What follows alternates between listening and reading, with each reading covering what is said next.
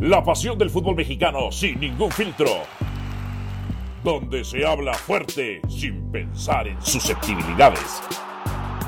Aquí arranca Voces en Juego. Bienvenidos sean todos ustedes a su podcast mágico musical Voces en Juego. Mi compadre Héctor Huerta, quien les saluda, el Brujo Morales, con muchísimo gusto estar con ustedes. Compadre, vámonos rápido porque hay varios temas. A ver, América líder, ¿ganará el título de la Liga MX? ¿Es el máximo favorito o no? Hoy es el máximo favorito, sin duda, compadre. ¿Cómo estás? Buenos, buenos días, buenas tardes, buenas noches. Depende de la hora que lo estén poniendo este podcast.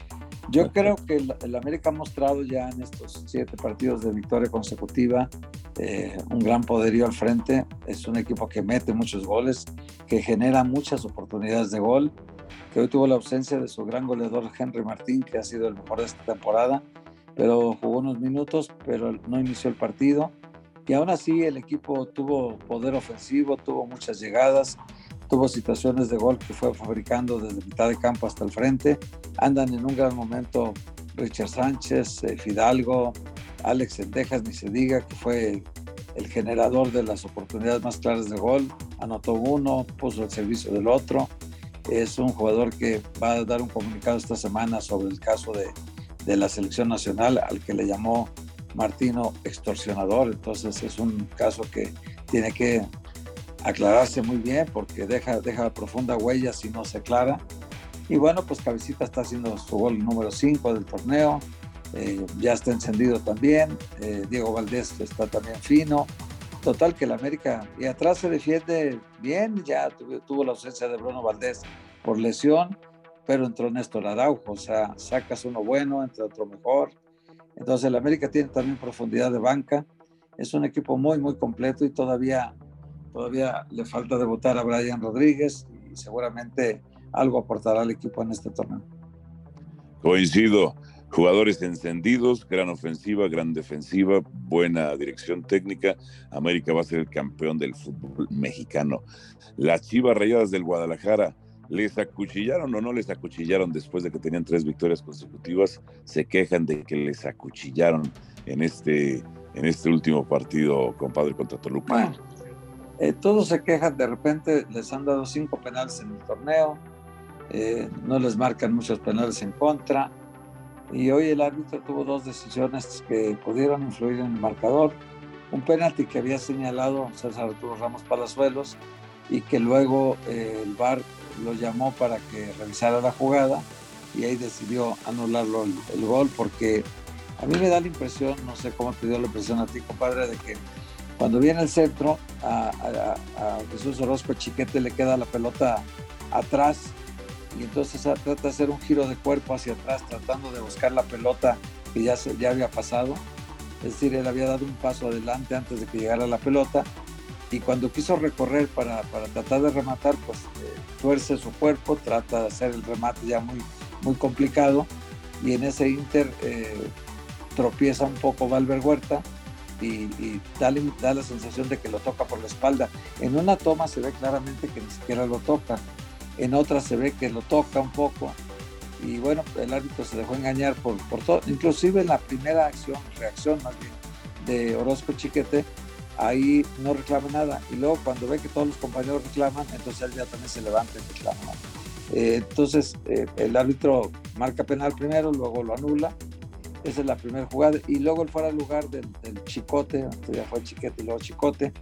Del fuera de lugar del Chicote Calderón sí está clarísimo por, no sé, tal vez un paso al frente que da antes de tiempo, antes de que la pelota salga a dar el servicio.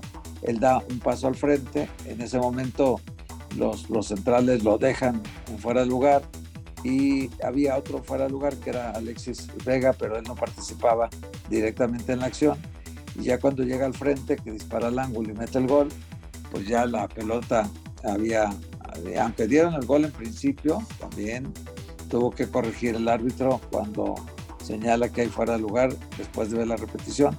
Él, él no fue a ver al VAR, sino que el VAR se le indicó simplemente que había fuera de lugar y le quitan esas dos jugadas a Chivas que pudieron hacerlo ganar el partido. De hecho, creo que en el partido Chivas fue mejor que Toluca, sí debió merecer un resultado mejor, pero bueno, pues aquí no es, no es por merecimientos, es por goles y no consiguió ninguno y Toluca tampoco.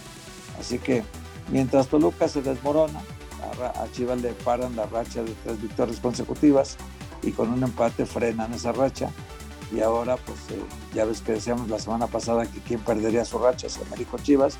El que la pierde es Chivas porque deja de seguir ganando y el América suma su tercera victoria en el torneo.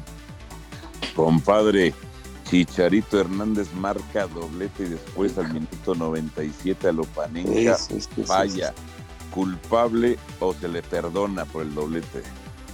No, yo creo que sí es. Él, incluso ofrecía disculpas cada rato al público porque pues el público le silbaba. Es el jugador franquicia, es el jugador más importante, es el capitán. Yo creo que no se puede permitir un lujo como el que quiso hacer en Lupanenka cuando estás por definir un partido para ganar o perder. Bueno, en este caso para ganar o empatar. Entonces, cuando vas a definirlo en el último minuto prácticamente no te puedes permitir el lujo de panenquearlo. Eh, yo creo que era un penalti para disparar como fuera a un lado fuerte, asegurar el, penalti, asegurar el resultado también y, cerrar una noche brillante para él con tres, tres goles, ¿no? Que, que tripletes eh, pocos ha hecho en su carrera, pero este era muy importante hacerlo porque colocaría al Galaxy ya en una posición franca de, de calificación y porque a él le daría su gol número 15 del campeonato hubiera sido muy importante para todos que lo metiera, pero al final de cuentas lo falló, compadre.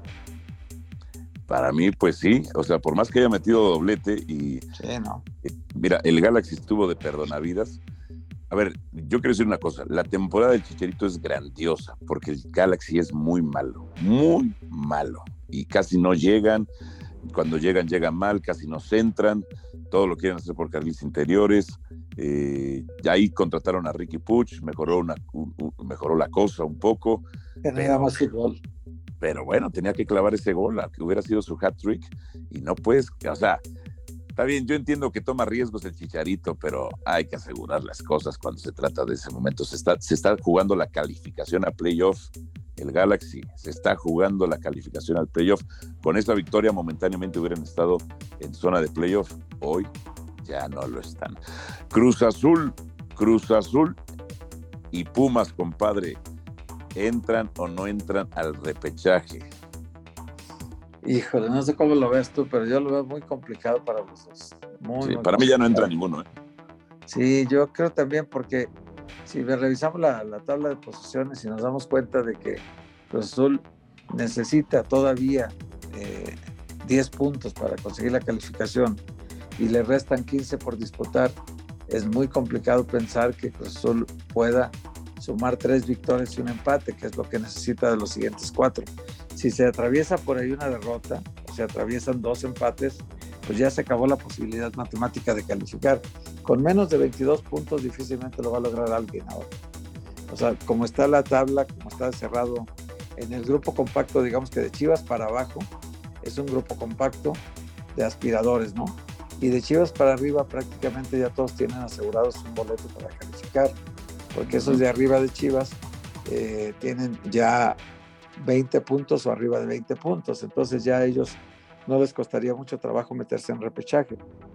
El asunto para Chivas es que eh, va, va, en esa zona, pero difícilmente también alcanzará una calificación directa, porque la calificación directa es de los primeros cuatro y América 25, Monterrey 25, Pachuca 24, Santos Laguna 22, Toluca 22 y Tigres 21. Contra los 16 de Chivas, por ejemplo, está muy complicado. Quizá desde Necaxa hacia abajo, digamos que de 17 que tiene Necaxa, 17 puntos, pues hay cuatro de diferencia sobre el sexto, cinco sobre el, sobre el quinto, eh, cinco sobre el cuarto, y luego ya aumenta a 7 sobre el tercero. O sea, hay una diferencia que se va ensanchando y el campeonato se va achicando.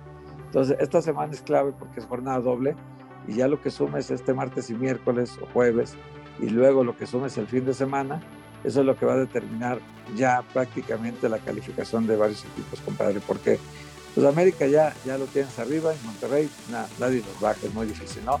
Pachuca que anda también en un gran momento y que le dio una buena zarandeada a Santos Laguna, que lo puso quieto, dijo, a ver, espérate un ratito, tenías muy bien, muy bravo, pero aquí aquí pierdes y, le, ganó muy claro el partido. Entonces, Pachuca yo lo veo con un buen contendiente junto con Monterrey, con América. Eh, creo que un pelito abajo el Santos. Eh, Tigres también lo ve ahí con posibilidades. Y Toluca es el que se nos viene cayendo. Ya tiene varios partidos que muestra varias fragilidades y de estar en primer lugar en algún momento, ahora está en quinto de la tabla. Ahora está justamente ahí. Eh, bueno, compadre, oye, ilegalmente, legalmente, Sendejas puede proceder contra el Tata Martino al llamarlo extorsionador. Sí, no es la costumbre del medio, pero podría hacerlo. Le asiste el derecho de, presentar una querella, pero es muy difícil. Este medio, compadre, según explicaban ayer en televisión, antier en el partido, explicaban que le llegaron eh, antes de un viaje en el autobús con un documento, decía, afírmale aquí, no, espérame, tengo que leerlo. No, no, fírmale ya para que te pongamos en la lista de la selección. Y dijo él, no, es que yo no puedo firmar nada sin antes leerlo. Me parece correcta su posición, ¿no? Porque pues, sí, te pueden presentar cualquier documento y, y tú decides si lo firmas, pero también no sabes qué estás firmando, ¿no? Entonces, eh, la petición de Sendejas me pareció muy sensata. La de la selección, lo que le informaron esos enviados a Tata Martino es lo que seguramente lo calentó y lo que le hizo hablar una cosa, usando un término que no es adecuado, de extorsionar. Eh, eso sí puede traerle implicaciones legales, pero no, no va a pasar nada de eso, compadre. El fútbol mexicano ya lo conocemos, este, mucho amago y, y nada de, de, realidad, pero Sendejas tiene el derecho de decidir con quién juega, eso está claro, ¿no? Compadre, que eh, ahorita la FIFA está haciendo una investigación por qué jugó dos amistosos con la selección mexicana si no había pedido su cambio de federación. Él tiene derecho a un cambio, igual que todos los jugadores, un cambio de federación para ser convocado a esa selección de ese país. Él no lo pidió y por lo tanto él sigue siendo un jugador que pertenece a Estados Unidos porque jugó un mundial eh, sub-17 me parece con Estados Unidos en Chile y por lo tanto su transfer digamos internacional sigue siendo de Estados Unidos y si él quiere hacer el cambio a México tienes que hacer un procedimiento ante FIFA ese procedimiento no se ha hecho y sin embargo jugó dos partidos con la selección mexicana, aunque fueran amistosos, pero por eso está siendo investigada la selección mexicana. ¿En qué le puede afectar a México esto? ¿De lo saquen del Mundial? Claro que no.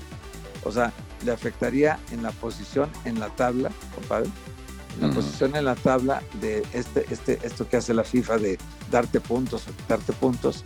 Eh, en eso le afectaría que bajara alguna posición, porque lo sancionarían y lo castigarían por alineación indebida en los partidos amistosos. Eso es lo que podría pasarle a la selección mexicana nada más. Perfecto.